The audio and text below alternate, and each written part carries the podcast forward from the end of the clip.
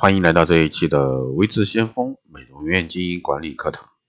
那今天这一期呢，给大家来聊一下美容院的一个售后服务，怎么样去留住顾客。美容院呢是一种体现人文关怀的一个服务行业，它给予人休闲和享受，可谓满足好奇而偶偶尔为之，也可以是列入生活日常。据说呢，开发一个新客户啊，是维系一个老客户费用的五倍。不妨做好这个售后服务，留住老顾客，从深层次加深顾客对美容院的一个印象，让顾客的一个冲动消费转化为理智消费，去赢取顾客的一个认可。当经历过市场竞争的风雨后呢，美容行业已经这个从之前的一个混沌状态啊，成长为比较成熟的行业。从原来概念翻新到加盟连锁，又经历残酷的价格血战。到最后，大多数经营者明白，唯有这个优质的服务啊，才能留住顾客的一个法宝。对那些刚进入美容院市场的一个经营经营者，或者说已进入的未来经营者，除了要在开业初期考虑如何通过自己的优势和细节，快速啊击败竞争对手，抢夺市场，提高美容院知名度和美誉度外，是否认真考虑过被美容院视为这个棘手和投入有形、回报无形的一个？美容院售后服务的规划和设计中，那么又该怎么样进行美容院的一个售后服务的规划呢？在准备开展售后服务前呢，我们先看看我们售出了什么。美容院作为典型的服务行业，给予顾客的是有形的服务和无形的服务。打个比方，有位女士因为脸上长有痘痘呢，苦恼不已，来到美容院后呢，接受了一个疗程的一个祛痘护理，皮肤呢有了明显的改善。那这位女士呢很高兴。那么美容院的祛痘护理项目呢，对于这位女士的皮肤呢有帮助，这是大家有目共睹的，这就是有形的服务。同时呢，如果说这位女士的一个接受祛痘护理之后呢，她对美容师的技术手法很满意，她就会对美容师产生一种好感、信任感，很可能呢，她就会计划着下次再来店，成为店里的一个回头客。下次来店里时呢，因为对某一位美容师的一个手法有好感，他可能会指明希望某一个美容师为他服务。当客人在美容师的一个精心护理之下呢，经过一段时间之后呢，他的一个皮肤状况得到了明显的一个改善。客人的皮肤好了，他的朋友呢就会向他打听在哪里做的，那这样呢，他就会介绍新客人来到这个店里。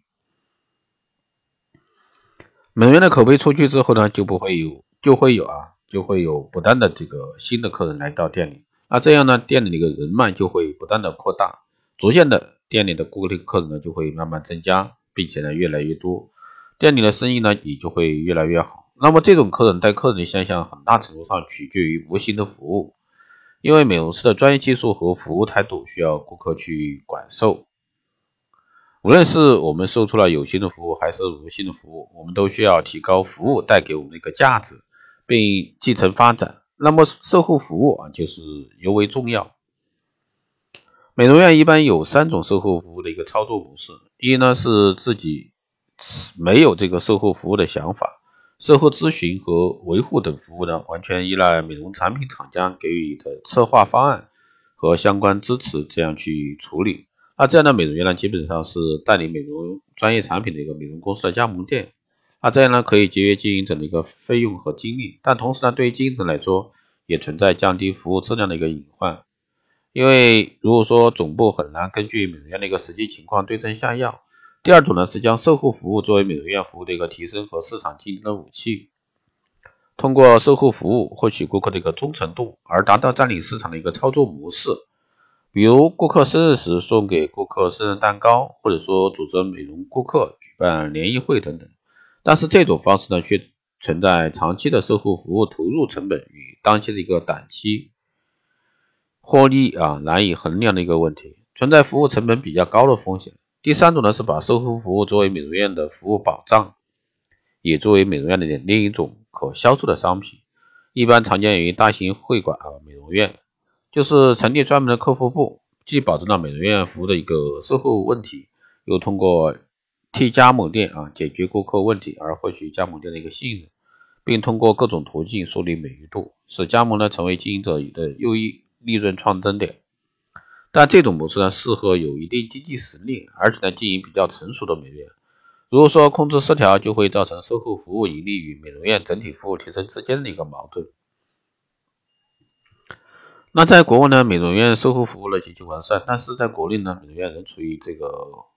市场竞争初期，基于呢这个盲目的承诺啊，以及市场消费水平低的这些因素，使顾客呢形成去美容院的美容的同时呢，也要体验到美容院良好的服务的观点，认为呢美容院售后服务应该是免费的，因此呢经营者不能完善的这个售后服务而高投入低产出。盲目做大做强，也不能通过降低服务质量的一个而缩减成本。要想见到顾客忠诚度，就需要一套帮助你理解和满足顾客需求和期望的一个策略。而这类策略之一就是寻找途径啊，透过顾客的眼睛来看你的美容院。首先，取一份调查表，让顾客呢从调查表上标出选择通常并不够好。另外呢，有没有给顾客留出地方写下他们的意见？也许呢，顾客会在这个时候提出他不满意的地方。面对不满意顾客，那美容院可以参照以下六个步骤啊进行服务。第一呢，是要对顾客所经历不便的一个事实呢进行承认和道歉。一句简单的道歉语，往往是留住顾客啊忠诚强有力的一个第一步。自我道歉语呢，要比机械式的标准道歉语更有效。第二呢，是倾听移情，问一些开单问题。生气的顾客呢，经常会寻找一位对其遭遇表示真实情感的一个好听众。第三呢，是要针对问题提出一种公平的化解方案。一旦顾客对问题采取了这个情感性的一个响应，美容师就要从基本问题着手进行处理。那在这个阶段呢，顾客必须感觉到美容师有处理问题的一个权利和技能。顾客要求的是行动，而非仅仅是几句空话。第四呢，是要针对带来的不便和造成的一个伤害，给予顾客一些具有附加值的一个补偿。顾客呢会对那些表示出真诚歉歉意的啊合理的姿态呢感到满足。另一类售后服务的重点呢是重新定义啊顾客对基础品质的期望，既不要仅仅既不既不仅啊要仅仅满足期望值，要超越期望值。要提供一个独特的、能让人记得住的服务或者说产品，很大程度上呢，这个在售后服务上体现，一般包括以下几种方式：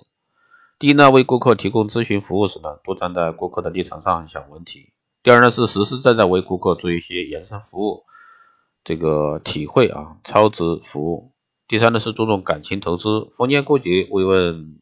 这个当赠送礼品。第四呢是主动为顾客寻求信息反馈，并提供所需的营业外服务。第五呢是及时为顾客提供他所想了解的信息。第六呢是在允许的范围内为顾客提供一些办理私人事务的便利条件。其实呢，做好售后服务既是价格竞争，也是心理竞争。所谓价格竞争，是在在不提高服务价格的同时，又提供一些额外的服务啊，成本较小，却可以呢吸引更多的顾客。那心理竞争，这个售后服务由服务方主动提出，可以充分显示出服务方的诚意，也可以借此呢拉近与顾客的关系，满足其心理需求，使顾客呢获得一种贵宾的感觉，充满这个美容文化的氛围，使顾客呢充满感受到舒适和惬意，从而呢忠实于你的一个美容院。好的，以上呢就是今天这一期的节目内容，谢谢大家收听。如果说你有任何问题，欢迎在后台加微信二八二四七八六七幺三，备注电台听众，可以快速通过报名这个光电医美课程、美容院经营管理师定制服务以及光电中心加盟的，欢迎在后台私信魏志相锋老师报名参加。好的，以上就是这期节目内容，我们下期再见。